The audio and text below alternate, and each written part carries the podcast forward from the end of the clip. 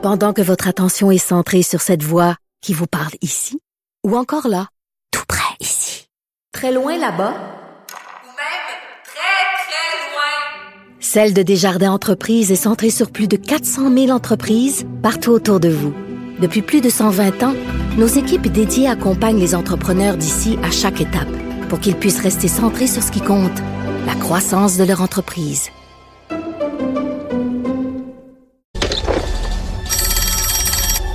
Mais répondez, bande de salauds Y a quelqu'un qui m'entend Oui, qu'est-ce que vous voyez? Un iceberg droit devant Merci. C'est Fred qui a mis un extrait de Titanic. Titanic, lorsqu'il aperçoit l'iceberg. Il y a plein d'entreprises comme ça. Là. Pensons au taxi. Tu sais, quand Uber a commencé ici à Montréal, ça fait longtemps qu'on en entendait parler. Là, on le savait que ça s'en venait, Uber. C'est pas arrivé comme ça. Hein? Que c'est ça, Uber? Ben non, mais chauffeur de taxi, puis l'industrie du taxi, il était tout seul. Il avait le monopole. Il voulait rien savoir. Leur taxi était tout sale. On avait un mauvais service, etc. Mais il y a rien, là. Ils ont pas bougé. Puis après ça, là, Uber arrive, puis ils sont... Hein, que c'est ça? Aidez-nous, aidez-nous. Ben oui, mais... Tu sais, si c'était pas d'Uber, vous auriez pas changé vos habitudes. Heureusement qu'Uber est arrivé. Là, soudainement, vous avez obligé tous vos chauffeurs à prendre les cartes de crédit parce qu'avant, là, payer un taxi avec une carte de crédit, c'était difficile en tabarnouche. Tout ce qu'ils voulaient, c'est du cash. Puis on le sait pourquoi ils voulaient être payés en cash. On le sait. OK? Fait que, parce qu'il n'y a pas de... Il n'y a, pas de, y a pas de traces. Alors, euh, là, non, Ils n'ont pas bougé. La même chose avec certains commerces au détail. Tu sais, là, Amazon arrive, mais là, oui, ouais, oui, mais euh, pourquoi vous n'avez pas commencé votre propre site Internet, puis tout ça, tu sais, tu, prévois les affaires, tu vois la vague avancer. J'écrivais là-dessus hier dans le journal. Quand une vague avance, quand tu es sur le centre, tu es en train de jouer avec tes enfants, puis tu vois une énorme vague arriver, tu prends tes petits, puis tu sacs ton camp, tu t'éloignes de la plage. C'est la même chose. On l'a vu, la vague technologique arriver. Il y a des gens qui se sont adaptés, puis il y a des gens qui se sont pas adaptés. Après ça, ils ont resté sur la plage. Là, ils ont bu la tasse, puis après ça, ils disent, ben là, aidez-nous. Ben oui, mais t'as rien fait pour t'adapter. Je trouve ça vraiment, là, euh, tu sais, changez votre modèle d'affaires, revoyez vos, vos trucs, puis après ça, on va vous aider. Aide-toi et le ciel t'aidera. Iceberg,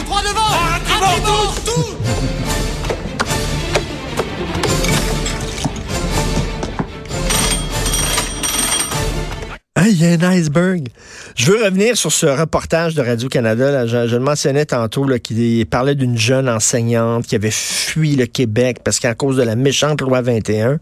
Et cette enseignante-là, euh, qui s'appelait, bon, une jeune enseignante de 28 ans, qui était une sikh, euh, Amrit.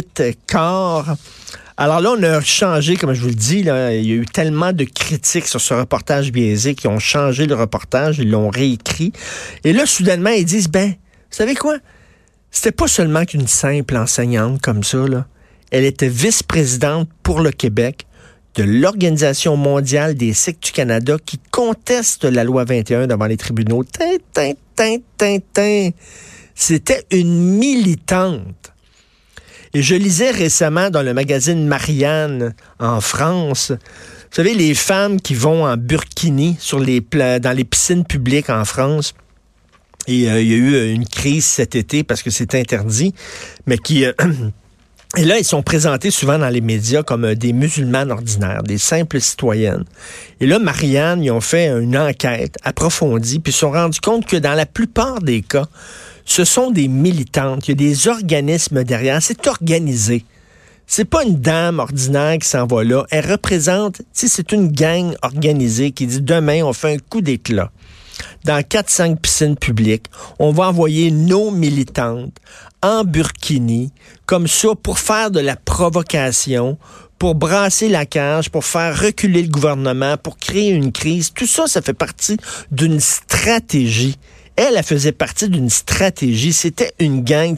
Radio-Canada, il aurait dû voir clair en disant, oui, mais est-ce que vous êtes vraiment sans aucun lien avec aucun groupe, sans aucune affiliation? Là, dans la deuxième, version de leur texte, ils disent, ah, finalement, tu es vice-présidente d'une organisation qui conteste la loi 21. C'est pas la même affaire, là. C'est pas le même truc. C'était vraiment un peu n'importe quoi. Mais en tout cas, la bonne, la bonne nouvelle, c'est quand on se plaint et quand on dit ça n'a pas de bon sens, euh, il y a des changements. Là, ils l'ont fait le changement, puis on dit on s'excuse. Puis je sais pas ce qui va arriver aux deux journalistes euh, qui ont écrit ce texte-là.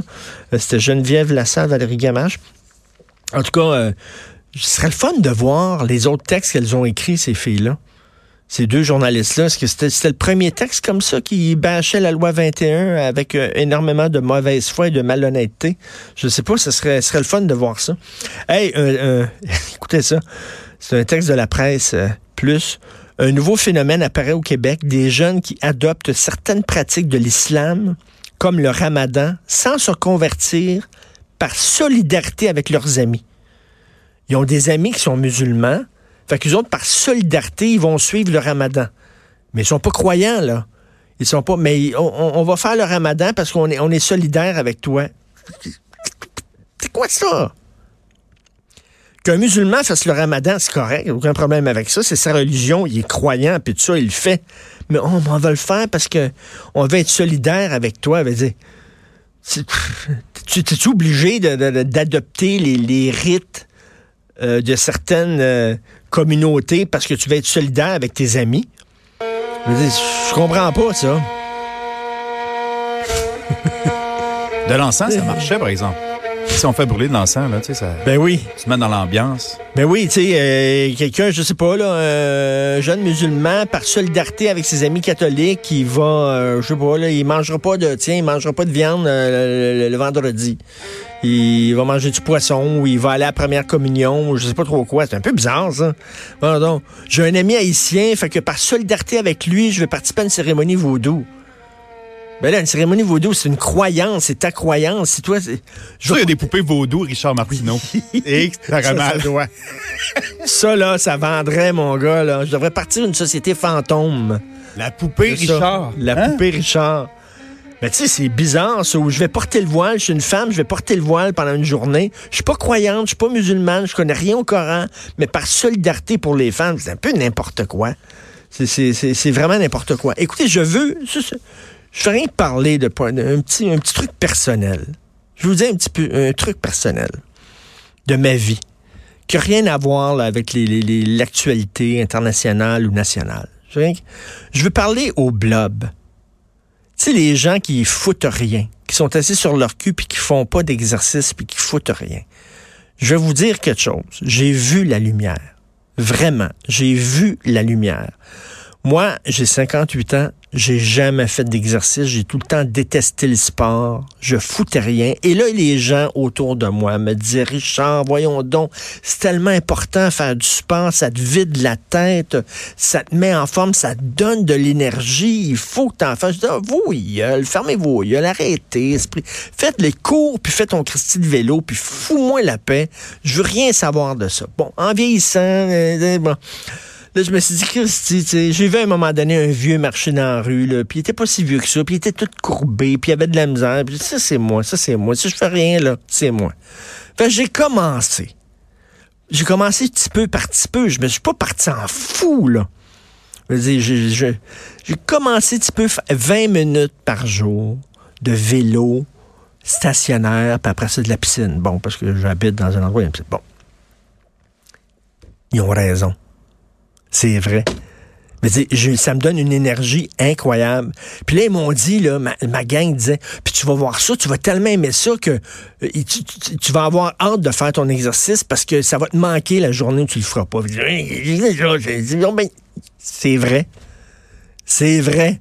Ça me donne une. C'est rien que 20 minutes, c'est rien que du vélo stationnaire. Je suis pas Lance Armstrong, tout ça. Fait que je vous le dis, j'a- j'ajoute ma voix à l'heure. Je vais faire mon fatigant, moi aussi.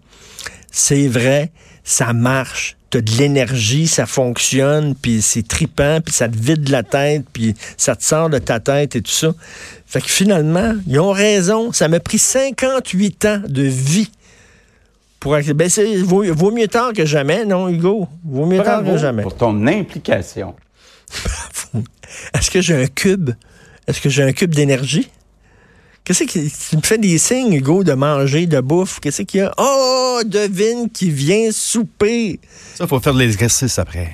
exercice. Hugo, Hugo Veilleux, notre recherchiste qui était l'autre bord de la vitre dans la console, puis qui il faisait comme un signe comme s'il mangeait. Je te dis, qu'est-ce qu'il me dit, là? Il- là, c'est vrai. Dans la console. Alors, on nous- Dans la console. Au bord de la vitre. La console. Effet sonore, vrai. Alors oui, on a une nouvelle édition de notre podcast, notre balado devine qui vient souper. Vous le savez, Sophie et moi, on reçoit deux personnalités à souper chez nous. On discute de tout et de rien. Alors là, euh, aujourd'hui, euh, sur le site de Cube Radio, euh, allez dans la section balado. Devine qui vient souper, c'est notre nouveau, notre nouveau podcast. C'est Jean-Claude Lard, le réalisateur, celui qui a fait Parlez-nous d'amour, qui est mon film fétiche, mon film québécois fétiche, mais il a fait d'autres films, Bingo, c'est lui qui a réalisé aussi euh, euh, euh, compte, euh, les premières saisons de Lancer compte. Il a aussi réalisé une saison de District 31 et tout ça. Donc, Jean-Claude Lard et Daniel Ouimet, elle-même, Daniel Ouimet, dont on, célèbre, c'est quoi? Sur les 50 ans, oui, les 50 ans de Valérie, le premier film de Toton de l'histoire du Québec. Le premier, j'appelle ça des, des petites comédies érotiques, ça a lancé tout un paquet de chefs-d'œuvre. Ça a ouvert la porte un paquet de chefs-d'œuvre, La pomme, la queue et les pépins. Euh, Il n'y a plus de trous à percer. Euh, L'initiation avec Chantal Renault, qui était Madame Bernard Landry. Euh, Il y avait quoi? L'explosion avec Michel Richard. Il y avait sept fois par jour avec Jean Coutu. Un paquet de films complètement... Tu regardes ça, ces films-là, aujourd'hui, et boy, c'est psychotronique en maudit. Donc, on vous offre un extrait tout de suite de ce balado avec Jean-Claude Lard et Daniel Ouimet. C'était prématuré pour que des Québécois francophones commencent à faire carrière aux États-Unis. Denis Arcand a ouvert la porte un peu, puis après ça, graduellement, les autres ont suivi. Ben, Jean-Marc Vallée, Denis Villeneuve, Falardeau, Mais bon. le fait de faire un film en anglais pour les Américains en 1980, c'était un traître à la patrie. C'était vu, C'était un comme un traître. Premièrement, Ouais. un traître à deux, à deux niveaux. Un, t'étais un gars de film à message. Ah Puis ouais. là, soudainement, il faisait un film commercial, un petit film d'horreur. Ah Qu'est-ce ouais. qu'il fait? Il vend son âme au diable. Moi, je me souviens que c'est ce que j'avais entendu. Puis deuxièmement, à l'époque, avoir une carrière anglophone, c'était très mal vu. Hein? Oui, absolument. Une double trahison. Pour les nationalistes québécois, tu, tu trahissais la cause. Oui, oui, je sais. Ça, c'est dit. Une- euh, ça- on était traités comme une pute. C'est pour Ben ça que oui. j'ai fait un film sur les travails du sexe. Jean-Claude qui avait fait plusieurs films à message, dont Bingo, etc., Parle-nous d'amour, tout ça, Panique sur la pollution, qui avait fait un petit film d'horreur pour les Américains, puis avait été traîné dans la boîte, mon Dieu, il s'en va se vendre aux Américains. Aujourd'hui, c'est chaque fois qu'un de nos cinéastes fait un film aux États-Unis, c'est fantastique, bravo! Lui avait été traité de pute et de traître, donc c'est disponible dès aujourd'hui. Vous écoutez Politiquement Incorrect.